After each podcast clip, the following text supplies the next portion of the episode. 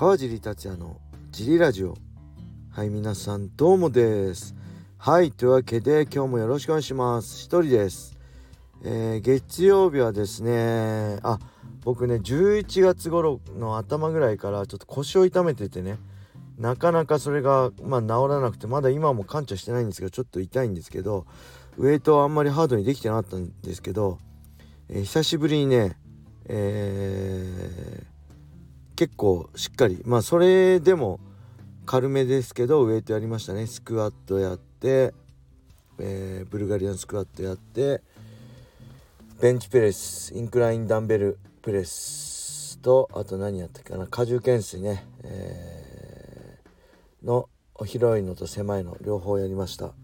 あとその後もサーキットもやりましたね。40秒やって20秒休憩を5種目ロープとかケトルベルとかね、えー、メディシンボールとか、えー、ボックス使って5分やって1分休憩を3ラウンドやりました。5分3ラウンド。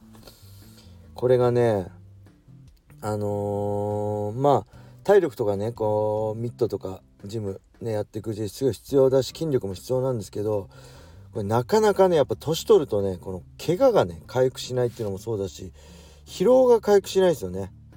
多分若い時若い人に多分分かんないと思うしおじさんたちはねそうだよねと思ってくれると思うんですけど例えば若い時は100まで体力あるとするじゃないですか。で、えー、1日の練習で100まで、ね、使い切っても次の日ねまた100まで回復してるんですよ。でまたその日全力で練習して100出し切ってもまた次の日100回復してるんですよ寝て起きたら。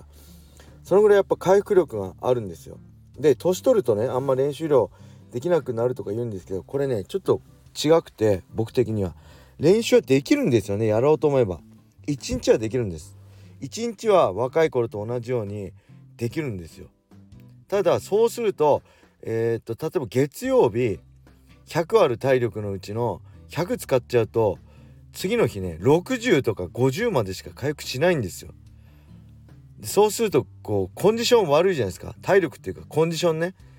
コンディションが回復しないんですよ。でもまたそこでや限界までやっちゃうと次はもう30とかとかしか回復しなくなっちゃうんです。なんで100あるうち、えー、まあ、全力でやるけどちょっと量とかね質は高く量を調整して、えー、60までにしといて次の日また80とかに回復させてやるとか、えー、こうやってうまくねその波を緩やかにコンディションの波を緩やかにするために、えー、練習を絞ったりね、あのー、していかなきゃねなかなかできないんです。だから本当に40代とかね50代でも戦う人いますけど本当に尊敬しますね。うん。本当すごいと思います。僕にはまあできないできないっていうかやってもね、あのー、プロとしてね皆さんにお金を頂いて見せるパフォーマンスがなかなか厳しいんじゃないかなって思ってね。はい。なんか本当尊敬します。はい。そんな月曜日でした。あとは何かあったかな？ないかな？それではねレターも行きましょう、えー、川地さんこんにちは、えー、変わらず初回から聞き続けているものです。質問です。先世紀のマッハ桜井さんと BJ ペンが戦ったらどうなると思いますか、えー、結果試合展開を予想してください。はいありがとうございます。初回から聞き続けてる。ありがとうございます。そしてこのマッハさんっていうのは僕の師匠である櫻井マッハ隼人選手ね。シュートミドル級チャンピオンね。プライド武士道とかでもおなじみだしでしたけど。で BJ ペンっていうのは、えー、USC で、えー、ライト級今の70キロ級でねチャンピオンになって、えー、ウェルター級でも戦ったりはたまた無差別級でね亮と町田と戦ってる。もうほんと強いえー、人ですね。あのー、あれですよね。確か。ブラジル人以外で初めて柔術の何でしたっけ世界大会でチャンピオンになった人だったような気がします。間違ってたらごめんなさい。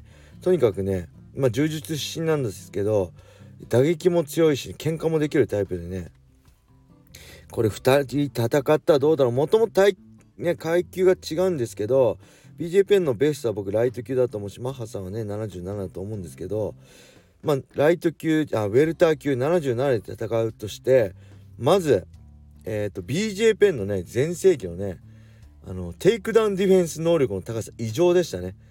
あのスーパーチャンピオンであるジョルジー・サンピエールのタックルみんなが簡単にコロッコロ転ばされているジョルジー・サンピエールのタックルでさええー、切ってね、えー、ジョルジ・サンピエールもテイクダウンするのに四苦八苦してました。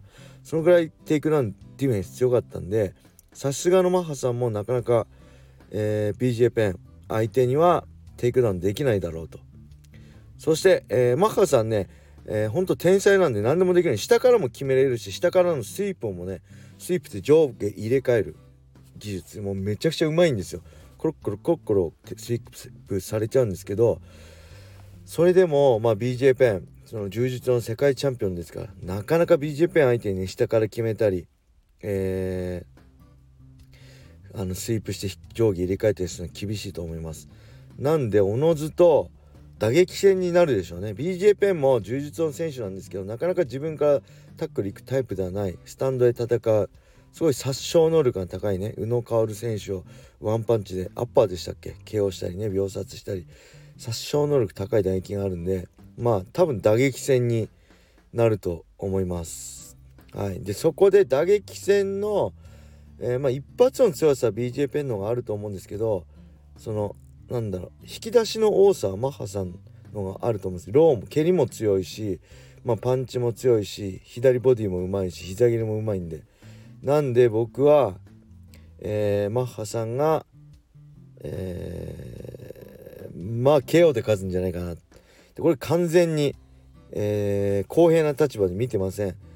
僕 BJ ペンも大好きですけど、まあ、マハさん師匠なんで強いね全盛期のマハさんは僕は世界一だと思ってるんで今でも全盛期のマハさんが USC のに出てたら、まあ、間違いなくチャンピオンになれる。それはウェルター級でも。もう僕本当にマハさんがやればねライト級70キロでもいけると思ういけてたと思うんで20代のマハさん。ねプライド武将で73キロでやってましたけど、えー、あれはもう30確か過ぎてましたよね。20代のマッハさんがライト級で戦えばまあ、本当に世界一になれたと信じてるんで、まあ、ここはマッハさんの勝ちでしょう。はい。そんなわけでもう一個いきましょう。川地さんお疲れ様です。ウォーターポーでございます。本日もよろしくお願いいたします。今年最後の USC ベガス66を観戦しましたがメインの、えー、キャノニア VS ストリックランドが使用試合すぎて残念でした。ストリックランドが積極的に攻めないしパンチのみ。さすがにあそこまでひどいと怪我でもしていたのかなと思うほど蹴りは一発。いやーつまらなかったし負けて悔しがるなよって思いました。川尻さんはどう見ましたでしょうか？それにしても USC はすごい戦績の選手ばかりですね。格闘技界の最高峰というのがよくわかります。マネルケイプもマネルケイプも3連勝していましたね。フライ級の、えー、アルバジも完勝。いつ平選手と当たるのか楽しみです。それではまったね。はいありがとうございます。見ましたよこれ。月曜日見ました。日曜日はね出かけてて見られなかったんで。メインのね、えー、まあストリックランド。サイコパス。ストリックランドね。これ皆さん何でしたっけ？ツイッターで字幕でねストリックランドのこのマイクパフォーマンスを字幕してくれる人はいるんですけどそれ見るとめちゃくちゃサイコパスですよね。でまあある意味人気者なんですけど、まあ、確かにパンチのみっていうかジャブばっかりでしたね。あんま右も打たないしどうしたんだろう。あんま攻めないし下がるしみたいな。確かにあんまり面白い試合ではありませんでした、えー、ただ、えー、セミのねツアールキャンでしたっけ？やっぱ面白いですね。テイクダウンできて打撃も強くてテイクダウンできてあの選手ってやっぱ僕は好きですね。はい。もう強かったしあとな何いましたっけ？ボビー・グリーンのね逆転 KO負けも面白かったし、えー、カサレスアレックス・カサレスがね勝ってましたこれアレックス・カサレスってもう何年前ですか？多分僕より USC 契約早かったですよね。何で、うん、2010年以上前から入れて結構ねこうブルース・リーみたいなキャラでなんか黄色いのとか黄色で黒のラインのね衣装とか着てブルース・リーっぽかくてちょっとね最初は正直色物的な目線で見てたんですけどまさかねもう何戦ぐらいやってんだろう USC20 戦ぐらいやってますよね。で今回も勝ってねこんなに長く USC でいると思ってませんでした。はい。やっぱこういうの面白いですね。はい。あの何ていうのアフロヘアでねでアルバジも強かったですねアッパー強かったですってこれ平選手とやるんですかねえー、この辺まあもうちょっとね後から見たいかな。もうちょっと平選手戦績 USC で、ね、実績積んだ後に、まあ、見るのが見たいかなって思います。でマネル・ケープね元 RIZIN のこれもまあ強かったですね。ただうんやっぱテイクダウンはされやすまあ1ラウンド目ねテイクダウンされてましたけどテイクダウン腰はそこまで強くないのかな。ちょっとトップレッシングねトップレスラー相手に抑え込まれた時どうなるかっていうのはちょっと今後見ものですね。ただケープもまあね結構フライ級厳しいですけど、ね、トップ戦線トップランカー相手のね試合を見てみたいなと思います。はいそんな感じでいよいよライジン14もねもう2週間切りましたね皆さん。楽しみです。僕も今から本当楽しみで。もうどういう結果が待ち受けてんのか。でそれの後ねどうジャパニーズ MMA が変わっていくのか。そしてベラトールもね来年に向けてこうライト級グランプリもあるとのことなんでその辺もライジンとの課題も含めてすごい楽しみな試合が多いんでね。はい是非見てください。ペーパービュー買ってください。よろしくお願いします。はいそれでは今日はこれで終わりにしたいと思います。皆様良い一日を。またね